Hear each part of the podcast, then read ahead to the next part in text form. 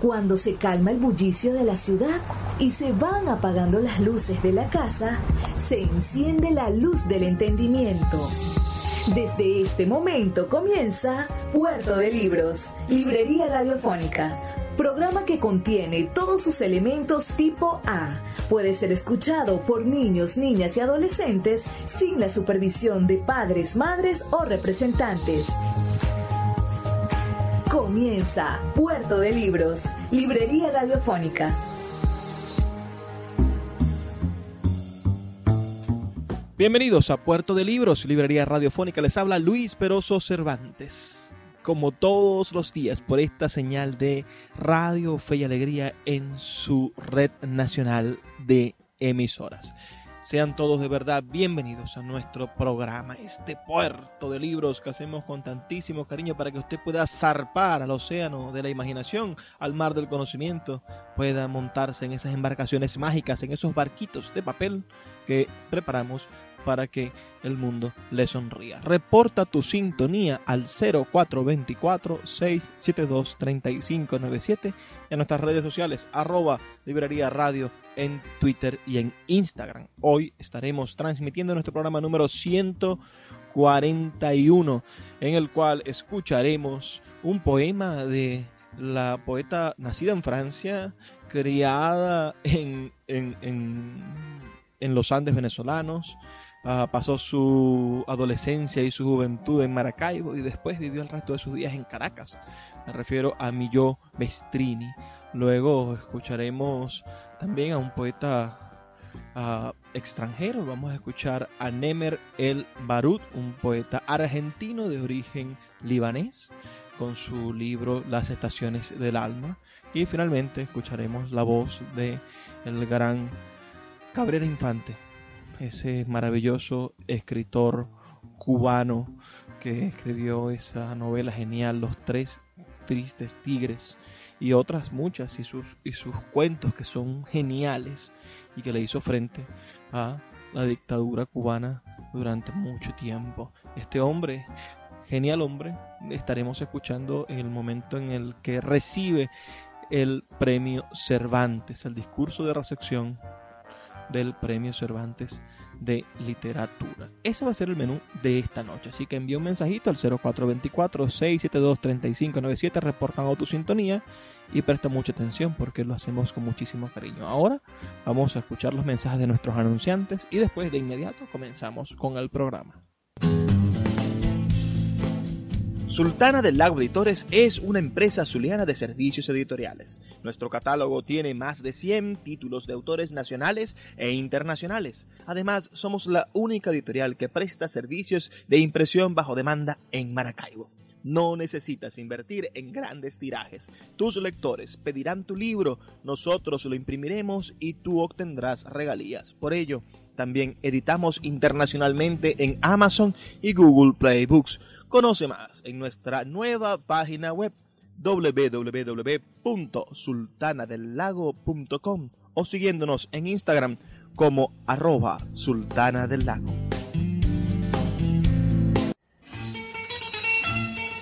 Páginas Zulianas en Puerto de Libros, Librería Radiofónica, por Radio Fe y Alegría, con todas las voces.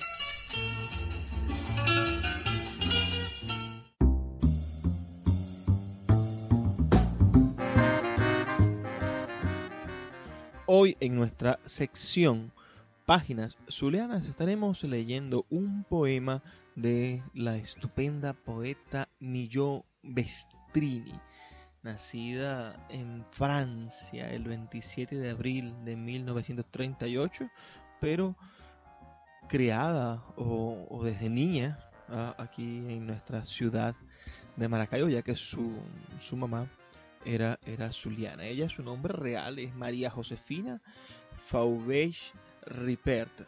Nació, como le digo, en Nice, Francia, el 27 de abril del año 1938 y murió trágicamente en Caracas el 29 de noviembre de 1991. Fue periodista y poeta, narradora y ensayista también, mejor conocida por su seudónimo Millo Bestrini, hija del francés André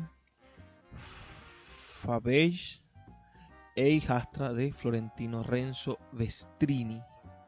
También su madre fue Rita Ripper. Llegó a Venezuela en octubre de 1947.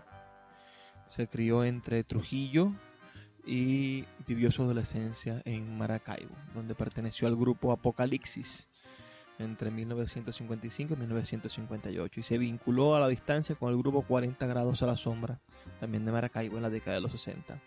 Vivió en nuestra ciudad hasta finales de los 50. Se inició en el periodismo en el Diario de Occidente bajo la conducción de Ciro Urdaneta Bravo y continuó en Panorama.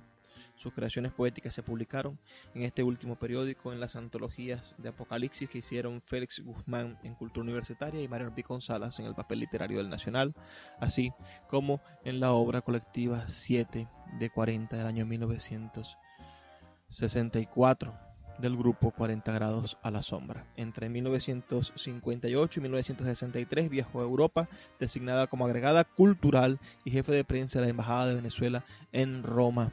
Posteriormente en Caracas participó activamente en grupos de vanguardia como Sardio y El Techo de la Ballena. Fue integrante de la República del Este.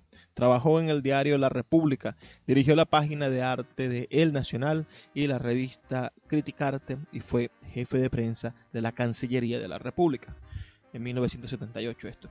Obtuvo el Premio Nacional de Periodismo en el 67 y con, sus, con su poemario Pocas Virtudes de 1986 fue finalista del premio en el concurso Lazo Martí, otorgado por la Casa de la Cultura de Calabozo. Se desempeñó como directora del programa radiofónico Al pie de la letra de los periódicos infantiles El Cohete y El Tobogán, este último suplemento auspiciado por el diario El Universal de Caracas.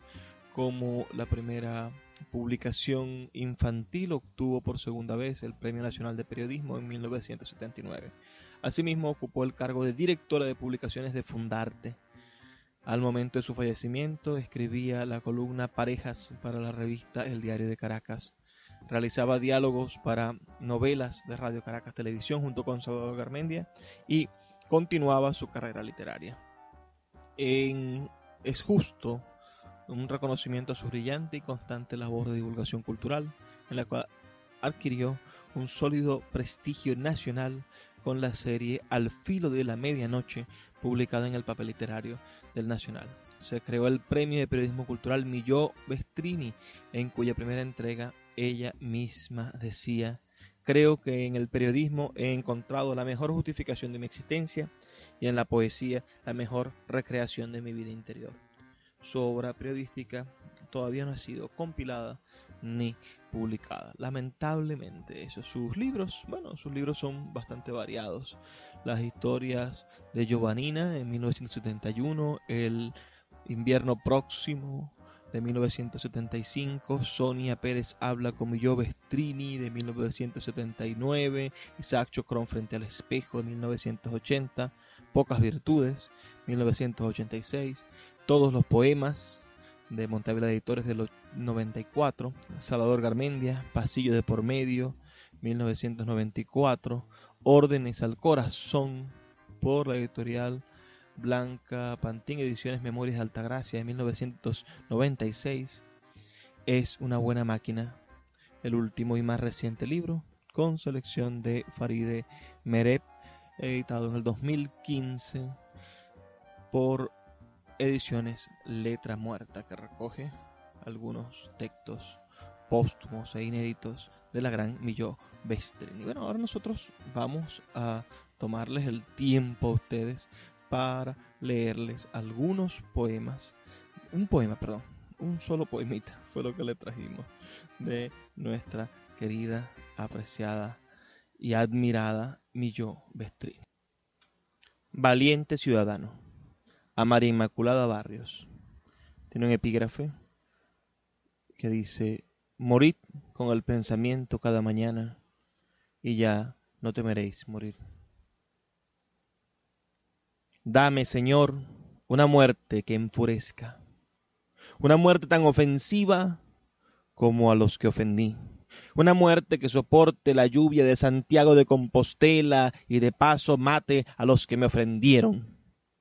Dame, Señor, esa muerte de la intemperie que sorprende y tranquiliza.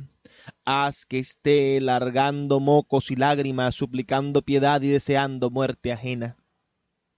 Haz, Señor, que aquel hombre con piel inédita reconozca en mí al animal de los olivares, que su cuerpo pese sobre el mío y haga dulce la entrada al fuego. Te prometo haberlo visto todo. La misma culpa con la que nací, el mismo furor. Haz, Señor, que esté escuchando a Vinicio de Morae y a María Betania y prometiendo que mañana lunes me inscribiré en un curso para aprender brasileño. Que venga la muerte cuando descubras en mí alguna oculta intención de poder y cuando sepas que, por tus informantes, de maniobras para pasar a la historia. Cuando te digan, Señor, que he agotado todos los recursos de la fatiga sin pedir clemencia, entonces, Señor, dame duro. Haz que este golpe que tengo en la frente por abrir puertas a cabezazos se ponga rojo, latiente, doloroso. Supongamos, Señor, que eres el Big Bang que ningún territorio escapa a tu vigilancia, que los hot dogs son tema de tu predilección, que tu deseo de mí es parte obscena de tu personalidad. Entonces, Señor, examina mi estómago abultado por los espaguetis de Portofino, por las fabadas de Guernica, por los pasteles de coliflor de mi madre, por los largos tragos de cerveza y ron Espía, Señor, los rostros de mi espejo en el espejo. Yo, la pusilánime astuciosa, la del dedo en el aire, abanicando a la aburrida concurrencia. Podrías venir al cine, Señor. Veríamos Brasil, la vaquilla, un día de campo, el cartero y Gasby. Me escucharías sacudida por la risa y el temor Permíteme, Señor, contemplarme como soy, el rifle en la mano, la granada en la boca, destripando a la gente que amo. Acuéstate conmigo en la madrugada, Señor, cuando mi respiración es un golpe de piedras en la corriente del río. Y verás como nada, ni siquiera la leche de tus cantares puede darme una muerte que me enfurezca.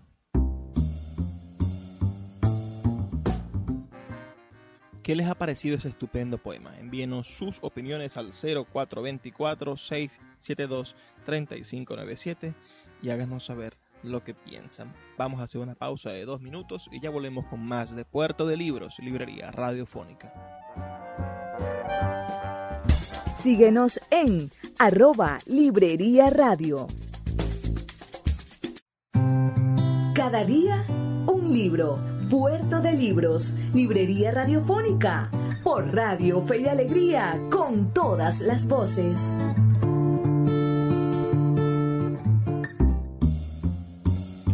Hoy en nuestra sección Cada día un libro estaremos leyendo un libro raro que llegó a nuestras manos de maneras inesperadas. Leeremos Las estaciones del alma del poeta argentino Nemer Barud, nacido el 16 de diciembre de 1925 en San Juan, Argentina, y fallecido el 17 de octubre del año 2010 en Buenos Aires.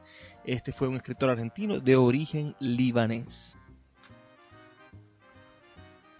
Nació en la provincia de San Juan, como les decía, en Argentina. Desde joven se desempeñó como docente de la Escuela de Periodismo Sarmiento y luego como profesor de la Universidad Nacional de San Juan. Trabajó asimismo de periodista para el diario de Cuyo. En 1971 fue nombrado secretario general de la gobernación. Falleció el 17 de octubre del 2010 en Buenos Aires, ciudad en la que residió durante sus últimos años de vida como consecuencia de una enfermedad renal. Sus restos se encuentran inhumados en el cementerio Sierras Azules de la ciudad de Sonda en la provincia de San Juan. Este libro que tenemos en la mano, Las Estaciones del Alma, son unos bellísimos poemas hiperbreves, además hermosamente ilustrado, editado con, muchísimo cuidado, una, bellísima eh, edición. Vamos a leer el, el, colofón de esta edición que dice, esta cuarta edición en offset de las estaciones del alma de Nemer el Barut consta de mil ejemplares y estuvo a cargo de la imprenta de los Buenos Aires Sociedad Anónima, con talleres en la calle Rodeau, 3274 Buenos Aires, República de Argentina. El diseño de tapa y las viñetas interiores son obras de María Cristina Brusca y la caligrafía de Ernesto Girard. Esto es una belleza. Este es un libro editado en el año 1984 según el colofón, pero la primera edición de este libro, también de Torres Agüero Editor, es del año 1978. Y bueno, sin más demoras, vamos a empezar a leer estos maravillosos poemas breves. Alguien respira a mi lado. Es tu ausencia. Los vanidosos creyaron a la flor por exceso de humildad. Cuando ya no puedas amar, no te despidas del amor. Despídete de ti. Qué, estupendo ese, ese poema que, acabamos de leer, ¿no? sé cuando ya no puedas amar, no te despides del amor, despídete de ti. Qué fatal es no poder amar. Sigamos leyendo. Estos brevísimos poemas son apenas poemas de una o dos líneas. Hoy pude hablar contigo sin pedirte nada, Señor. La bala suele atravesar floridos paisajes de paz. La ceniza que quiere volver al fuego solo consigue apagarlo. También espectacular ese último, ¿no? La ceniza que quiere volver al fuego solo consigue apagarlo. ¿Existe un ejército ilegal de la buena fe. A veces avergüenza más el arrepentimiento que el pecado.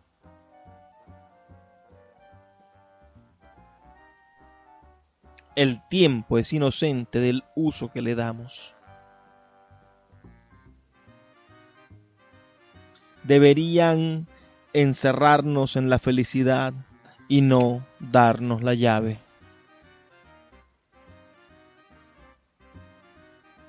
Cuando el río se sale de madre, llora.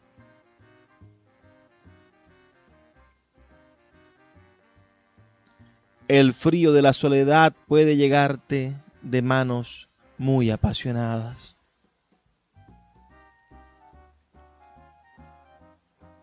Por razones de amor propio, no damos paso al amor ajeno.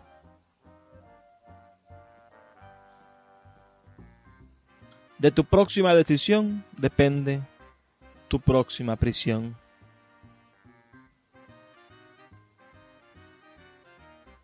Algún día el puerto se hará a la mar.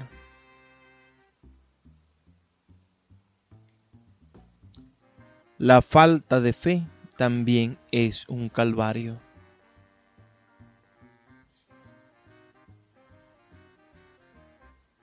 Nuestro ombligo fue el primer pellizco de ternura que nos prodigó el Creador.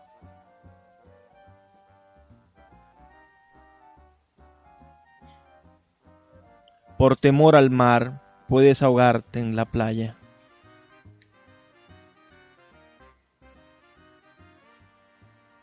Este barro de que estamos hechos dice más del barro que del alfarero.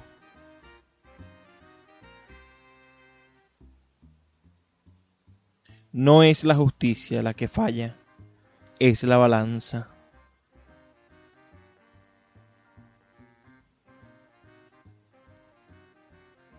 Soñemos un Edén donde sea un ángel quien nos alcance la manzana.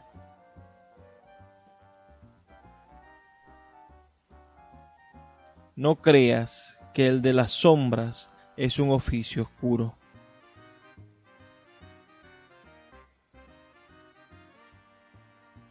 Nadie sabe que te amo, solo mi alma, y es muda. Moriré, mi alma salió a buscarte y tarda. Con los recuerdos juega y se distrae el olvido.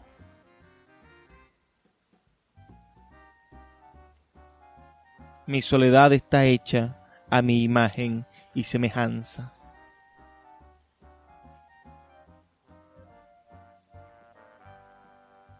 Cuando tus días olvidan traer al amor, tropiezan con las sombras.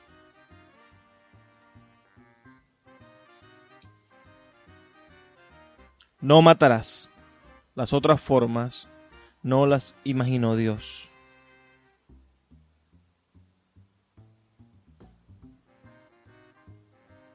El amor libre es solo para algunos prisioneros.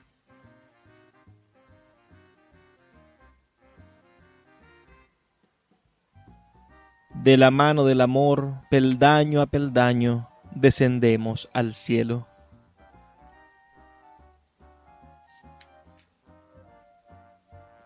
El árbol más alto es el que retiene la luz final.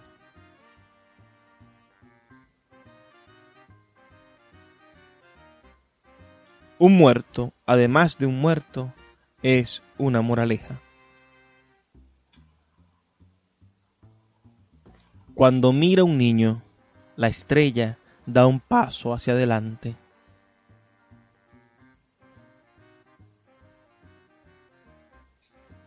No es al mendigo a quien le lanzas las limosnas, es a tu conciencia.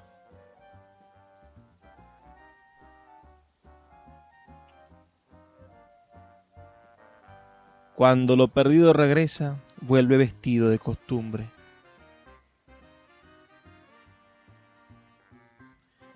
Vive toda la vida, no la lleves contigo a la tumba.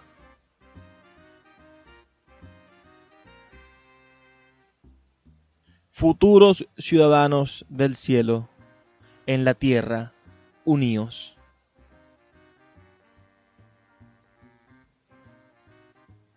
Cuando el arrepentimiento llega tarde es porque se entretuvo con alguna duda.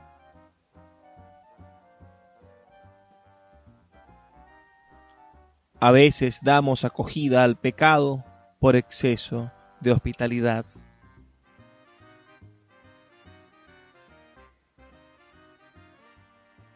no hagas de tu soledad una campana.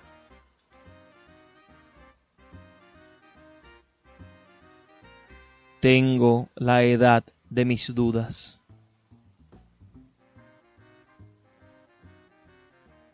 El amor es un mendigo de sus propias riquezas.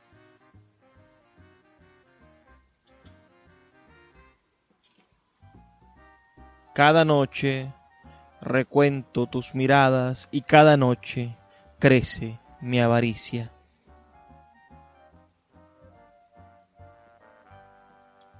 El juez consulta sus códigos, el virtuoso su conciencia y el labriego sus manos. Con los primeros besos se alimentan las primeras lágrimas.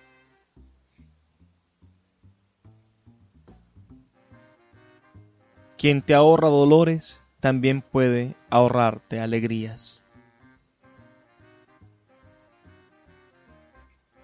Y ese, bueno, ha sido este, este libro, Las Estaciones del Alma de Nemer El Barut, poeta argentino de origen libanés. De origen libanés. ¿Qué les parece esta, esta poesía?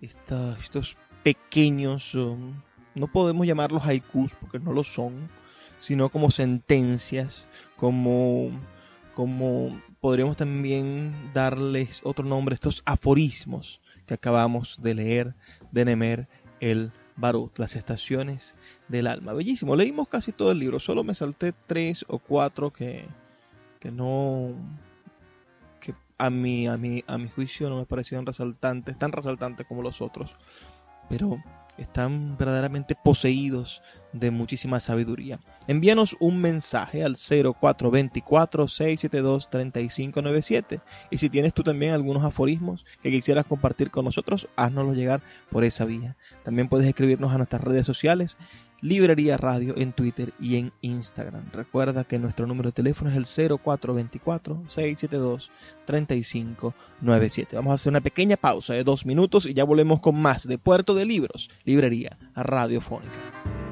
Escuchas Puerto de Libros con el poeta Luis Peroso Cervantes. Síguenos en Twitter e Instagram como arroba Librería Radio. La voz del autor en Puerto de Libros por Radio Fe y Alegría con todas las voces. Tiene la palabra don Guillermo Cabrera Infante. Muchas gracias. Majestades, excelentísimo señor presidente del Gobierno, excelentísima señora ministra de Educación y Cultura, excelentísimo señor presidente de la Comunidad de Madrid, excelentísimo y magnífico señor rector de la Universidad de Alcalá de Henares, ilustrísimo señor alcalde de Alcalá de Henares, autoridades, académicos, señoras y señores. Mi discurso de aceptación del Premio Cervantes está encabezado por una frase que dice In Memoriam Octavio Paz. Mi discurso tiene la forma muy querida por Cervantes del coloquio imaginario y se llama Cervantes, mi contemporáneo. Hay un juego literario que es, como la literatura, un salto mortal sin red. Consiste en preguntarle al otro ¿con quién famoso te gustaría cenar esta noche? Me propusieron a Petronio, ese árbitro de elegancias que dormía de día y celebraba la noche. Pero yo no sé latín y no creo que pueda aprenderlo para esta tarde. Me nombraron a Shakespeare, pero entre su inglés y el mío me dio una distancia enorme. Por último, me susurraron el nombre de Cervantes. Debió ser el primero, porque creo que el estudio propio de la literatura no es, no es la obra, sino el escritor cómo era, cómo es Cervantes. Puedo intentar un retrato que está firmado por él mismo y sospecho que es veraz. Este que veis aquí, de rostro aguileño, de cabello castaño, frente lisa y desembarazada, de alegres ojos y de nariz corva, aunque bien proporcionada, las barbas de plata que no ha veinte años que fueron de oro, los bigotes grandes, la boca pequeña, los dientes ni menudos ni crecidos, porque no tiene sino seis y esos mal acondicionados, y peor puestos porque no tiene correspondencia los unos con los otros. El cuerpo entre dos extremos, ni grande ni pequeño. La color viva, antes blanca que morena, algo cargado de espaldas y no muy ligero de pies. Esta, digo, es el retrato del autor de Don Quijote de la Mancha. Ahora estamos a la mesa en medio del comedor la misma mesa y todos los muebles son lo que se vendría a conocer como Renacimiento español. Muebles macizos, muebles sólidos. La casa es la de la antigua calle del León, hoy llamada, para mayor injuria, calle de Lope de Vega. Afortunadamente, ya tarde en su vida, Cervantes cena temprano. El día de su muerte apenas come. A veces tartamudea un poco y se, se transparenta su modestia. Vino, me dice, de poco acostumbrado a beber, creí que me preguntaba si había venido. A tiempo pude decirle, no, gracias, no bebo. Nunca bebo vino. Bebo solo agua. Como yo, dijo Cervantes, que bebo océanos y ríos de agua, me dicen que es la hidropesía. Le iba a decir que era obvio que padecía de diabetes, enfermedad que lo matará dentro de poco. Conozco al mejor médico, otro enfermo. Lo de hidropesía lo dirán por el agua. Ya sé, me dice, que quiere decir agua. Aunque hablo poco latín y menos griego, sé que hidro quiere decir agua. Tal vez quieran decir hidropoesía o la poesía del agua, como aparece en mi Galatea. A usted no lo consideran un gran poeta, pero en la Galatea precisamente hay versos muy bellos. Pero hasta usted dice versos y no poemas. ¿No es lo mismo? No, no es lo mismo. Es que soy un mal lector de poesía. Sin embargo, puedo decir que toda su prosa es poesía. Favor que usted me hace. Más y mejor dirán otros en otros tiempos. Ahora viene la cena. ¿Qué comimos? Nunca me ha interesado la comida y Cervantes ha perdido el apetito. Creo que era una olla de algo más vaca que carnero. Tal vez salpicón esa noche, o duelos y quebrantos, lentejas, algún palomino de añadidura, porque debió ser domingo.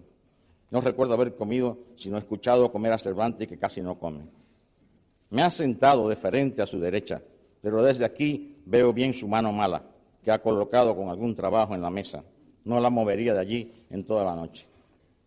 Ahora lo miro con cierta melancolía. Mientras más grande es el autor, mayor será su duda, que es una forma de modestia. Estoy con un pie ya en el estribo, me dice, pero apenas es el día 23 de abril. Rendí mi alma al Creador el día 22. Cervantes solía ser muy preciso con sus fechas. Insistí. En todas partes se dice que fue el 23. Son los coincidentes de siempre. Quieren que mi muerte coincida con la de un tal Chepri. ¿Shakespeare? Un comediante inglés, en efecto, pero del que se sabe muy poco. Ni siquiera es seguro que murió en esa fecha. Se sabe que existió por sus detractores. Uno lo llamó loro trepador, otro dijo que sus sonetos eran azucarados gente sin importancia. Los he tenido eminentes. ¿Los sonetos? No, los negadores de mi talento. En efecto, Lope, por ejemplo, dijo de usted y de su libro, ninguno tan malo como Cervantes, ni tan necio que alaba a Don Quijote.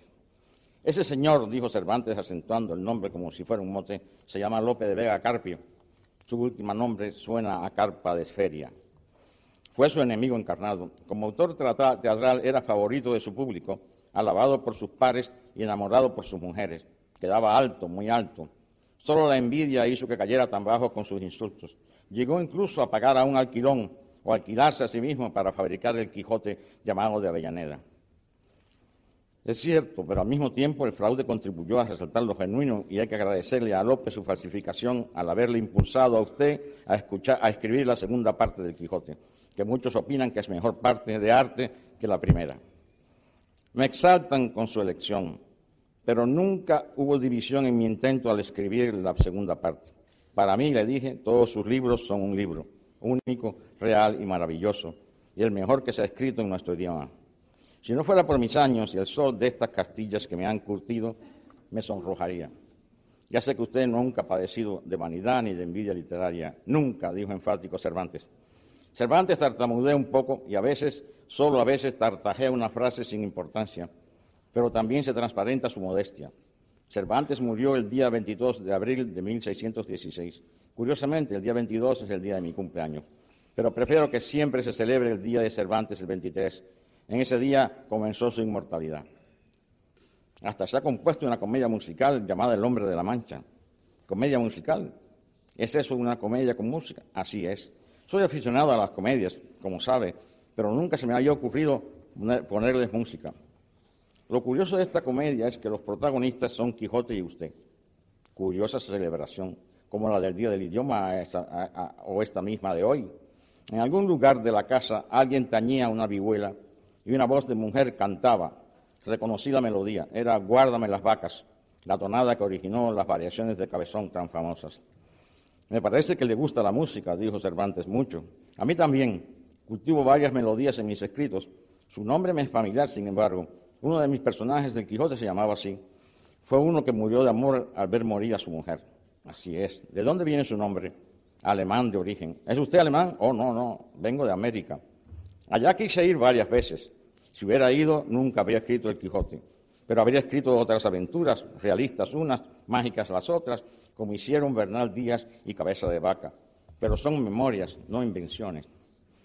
No puedo evitar pensar que si los reaccionarios que ocuparon el lugar de los adelantados le hubieran dado permiso para emigrar, a lo que se llamaba ya América, su gran libro hubiera sido escrito no en España, sino en la Nueva España.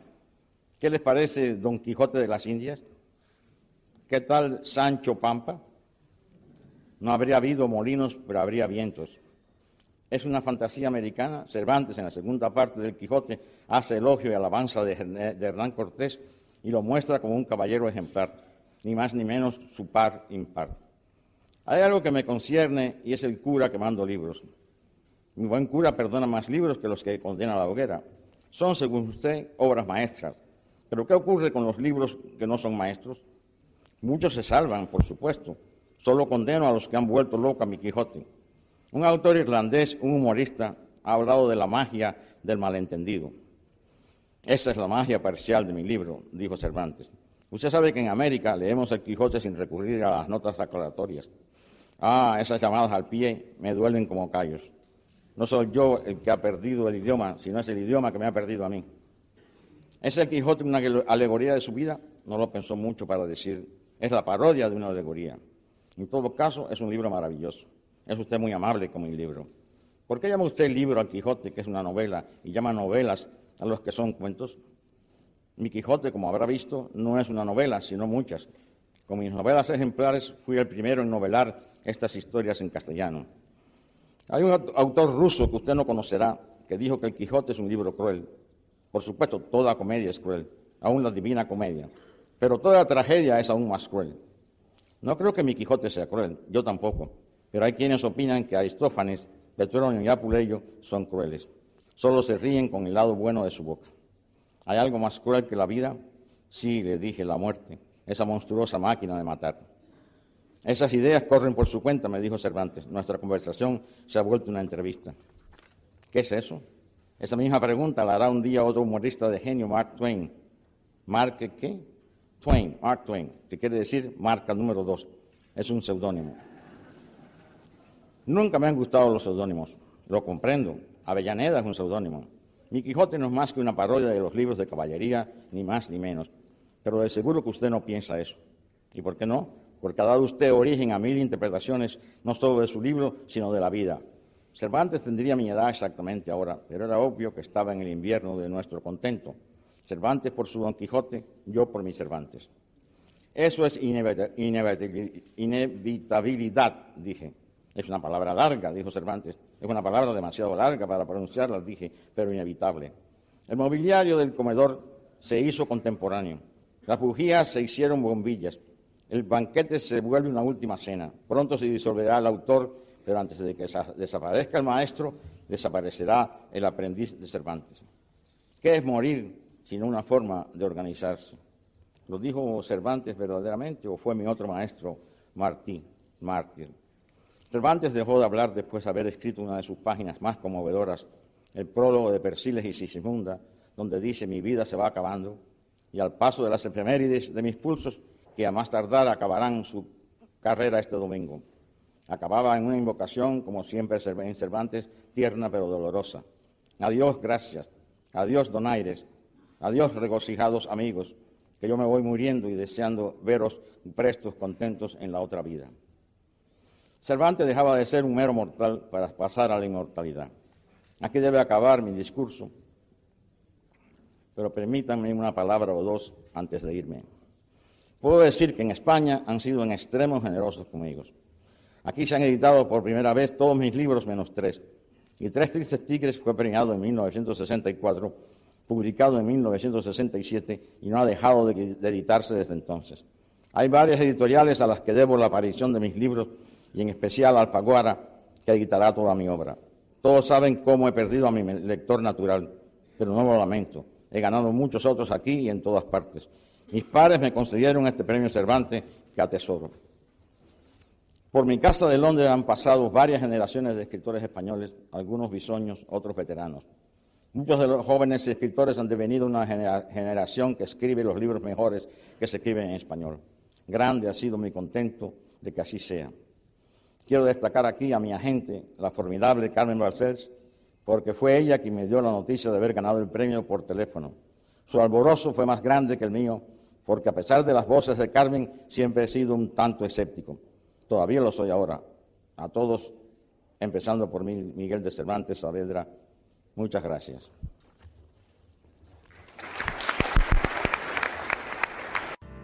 Escuchas Puerto de Libros con el poeta Luis Peroso Cervantes. Síguenos en Twitter e Instagram como arroba Librería Radio.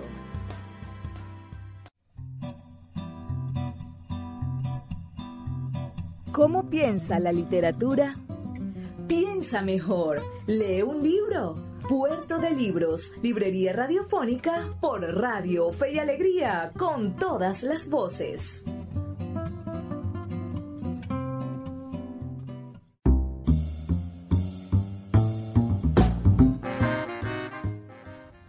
ya llegamos a la última sección. Bienvenidos a cómo piensa la literatura. Y si tú piensas como piensa la literatura, seguro vas a pensar mejor. De eso se trata, de cada día pensar mejor, ser mejores personas, ser hombres y mujeres dignos de llamarnos seres humanos. En este momento estoy viendo un montón de libros maravillosos. Estoy viendo la sección de sociología y antropología de mi extensa biblioteca. Son libros que, por cierto, casi, casi no abro. Son libros que no reviso con, con, constancia realmente. Debo confesar que me dedico más a leer literatura, a leer poesía a editar libros que, que a revisar estos libros que, que, nos definen como sociedad.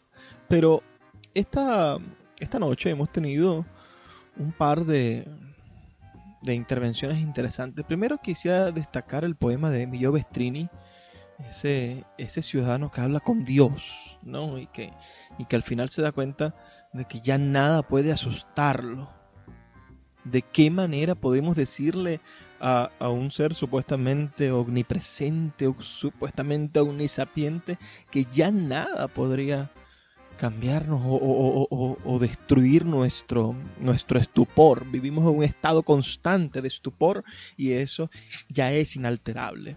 Pareciese que, que la sociedad contemporánea viviera en ese estado de estupor constante. ¿Qué pasaría si agarráramos a un hombre de la antigua Babilonia y lo transportáramos a una Babilonia contemporánea, lo pusiéramos en las calles de Nueva York? Oh, se sentiría quemado, abrazado por la, por la naturaleza de esa ciudad, o, lo pondríamos en algo un poco más, más agresivo, pongámoslo en el, en, el DF, o, movámoslo a un sitio que le sea más, más, más familiar, pongámoslo en la actual Beirut, ese, ese tipo de, de, ciudades gigantescas, o vámonos, me gustaría ponerlo en, otros sitios de, de, Arabia Saudita quizá.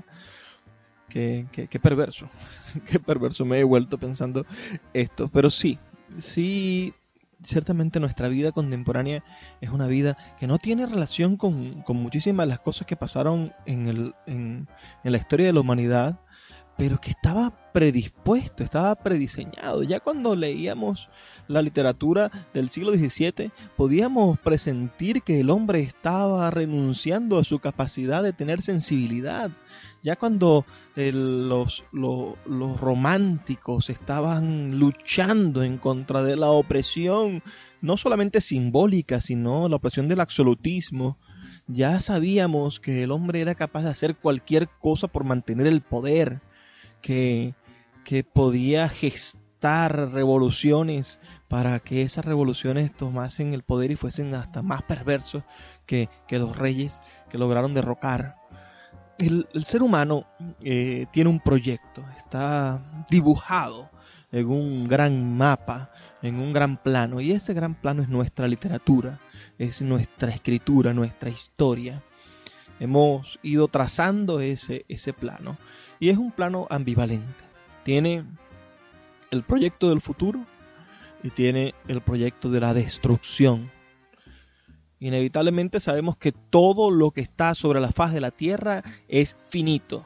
Señores, la propia tierra es finita. Tenemos eh, fecha de caducidad. Sabemos que dentro de miles de años el Sol va a explotar y se va a comer los planetas hasta Marte. Eso es, es cierto. Lo que sucede es que lo improbable es que la raza humana llegue a ver eso. La raza humana en el camino en el que va se va a extinguir. Y, evolucionaremos a otra raza con el pasar de, de los años que sea más, más consciente ecológicamente o que, o que sobreviva a, a, hecatombes ya no solamente nucleares como en las películas nos hicieron ver, como en el, en el planeta de los simios se nos hizo ver, no esa sociedad que alababa la bomba nuclear, sino, sino una sociedad que se levante encima de las ruinas de una pandemia, por ejemplo. Eh, ojalá este, este virus que no conocemos no tenga mutaciones en el futuro. Imagínense ustedes que nuestros virus mutan, nuestras bacterias uh, producen infecciones cada vez más letales, etcétera. Uh, imagínense ustedes que este virus mute y, se haga resistente a los tratamientos que logremos inventar y, poco a poco sea mayor y cada temporada sea más fuerte la cantidad de muertos. Muchos hablan de que en invierno, el invierno del hemisferio uh, del hemisferio occidental vaya a haber un el, el, invierno del hemisferio norte sea más cruenta la enfermedad y lamentablemente muchísimos estadounidenses encuentren la muerte uh, en manos de una enfermedad nueva como esta. Esperemos que no suceda así, esperemos que exista pronto una cura y que haya una vacuna como se está prometiendo con tanto énfasis antes de que termine este año. Ojalá que sea así, estoy más que seguro que la ciencia va a poder derrotar eso. Pero si no lo hace, imagínense una sociedad que, que, logre que logre cambiar a partir de eso. ¿Será posible? ¿Será posible, creen ustedes? ¿O, la humanidad está dispuesta a desaparecer en cualquiera de esas terribles es, escenas de, de películas posapocalípticas que la literatura ha predicho desde hace mucho tiempo? Todo está dispuesto en la literatura. Somos nosotros quienes debemos elegir qué libro leer y además de qué manera utilizar los libros que leemos. A mí me gustaría utilizar los libros de la historia de Venezuela, de la literatura venezolana, para no seguir cayendo en los mismos errores.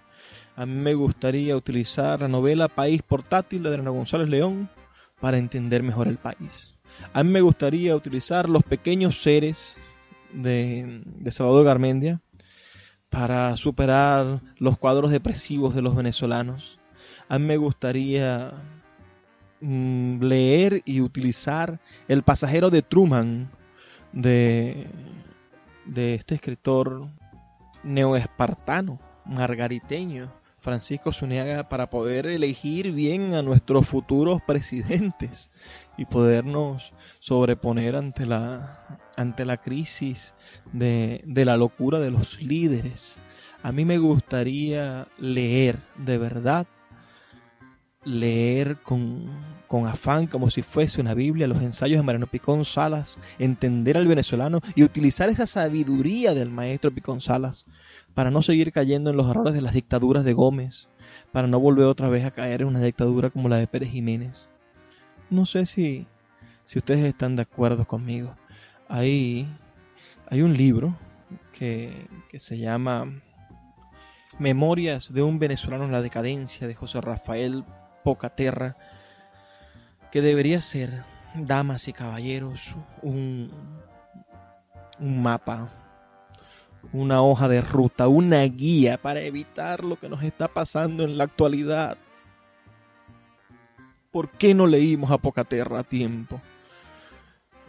Pero no perdamos el tiempo, vamos a leer a Pocaterra, vamos a buscar sus libros, vamos a rememorar la manera en la cual él luchó contra el oprobio de la dictadura comecista. Porque ya estamos nosotros predispuestos para el futuro lo que debemos es asumir nuestras responsabilidades y decir aquí estoy yo envalentonado con mis estructuras de pensamiento firmes, dispuesto a defender mi legado, a defender la, la sociedad que nos ha tocado vivir. Lo hizo Cabrera Infante. Miren ese hermoso discurso donde tiene ese debate con el Quijote o o vean esas hermosas estaciones del alma de Nemer el Barut.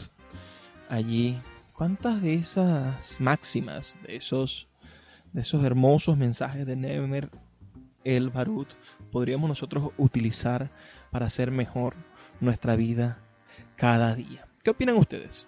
Envíenos un mensaje de texto al 0424-672-3597.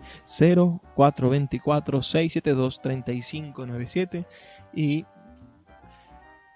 díganos qué, qué opinan sobre estas reflexiones que nosotros hacemos todas las noches. También pueden hacerlo en nuestras redes sociales, arroba librería radio en Twitter y en Instagram, que son nuestros canales sociales para hacer más pequeña la distancia que nos separa. Esos miles de kilómetros que nos separan desde esta Maracaibo, desde que les hablo, hasta, hasta los diferentes espacios de la geografía nacional en la que ustedes se encuentran. Bueno, hagamos realidad que se acorten, que se achiquen las distancias. Señores, Puerto de Libros es un espacio para ustedes. Si les gusta el programa, por favor háganmelo saber. Si tienen alguna um, sugerencia para que produzcamos un programa en el futuro, uh, les agradezco muchísimo que puedan hacernosla llegar. Nos digan sobre qué les gustaría que habláramos, sobre qué libro les gustaría que versara una próxima sección de Puerto de Libros, qué libro nos recomiendan leer para poder después comentar. Y también que nos digan de qué manera podemos mejorar cada día, porque este espacio está para servirlos a ustedes. Nosotros somos unos servidores, porque servimos a la poesía. Somos unos fieles correligionarios de la poesía, de la literatura, del pensamiento sensible de la humanidad, de la manera en la que se transforman las cosas desde adentro, no desde afuera. No imponiendo transformaciones, sino generándolas en el corazón. Hemos llegado al final de nuestro programa. Eh, les habló Luis Peroso Cervantes con un gusto increíble y les voy a dejar, como siempre lo hago, con los mensajes de nuestros anunciantes al final. Pero no sin antes ofrecerles ese regalito, ese, esa propuesta, esa propuesta que me enseñó mi maestro Carlos Eldemar Pérez hace tiempo, como, como un eslogan para mantenernos activos en la vida y que fue el eslogan propiamente dicho, el, lema del primer festival de poesía de Maracaibo por allá en el año 2011. Ese fue nuestro eslogan, el afiche lo decía en grande. Por favor, sean felices, lean poesía.